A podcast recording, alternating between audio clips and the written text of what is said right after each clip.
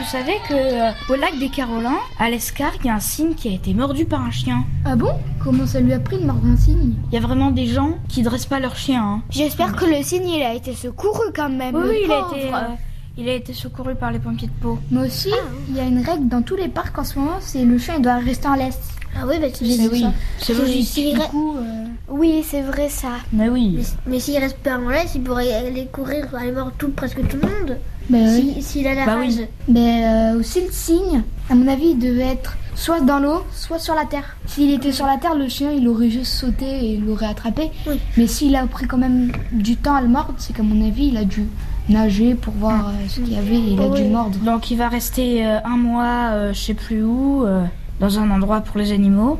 Ah, ouais. Il reste environ un mois les animaux dans cet endroit. C'est pas une vétérinaire Euh, oui, un truc de vétérinaire, je sais pas.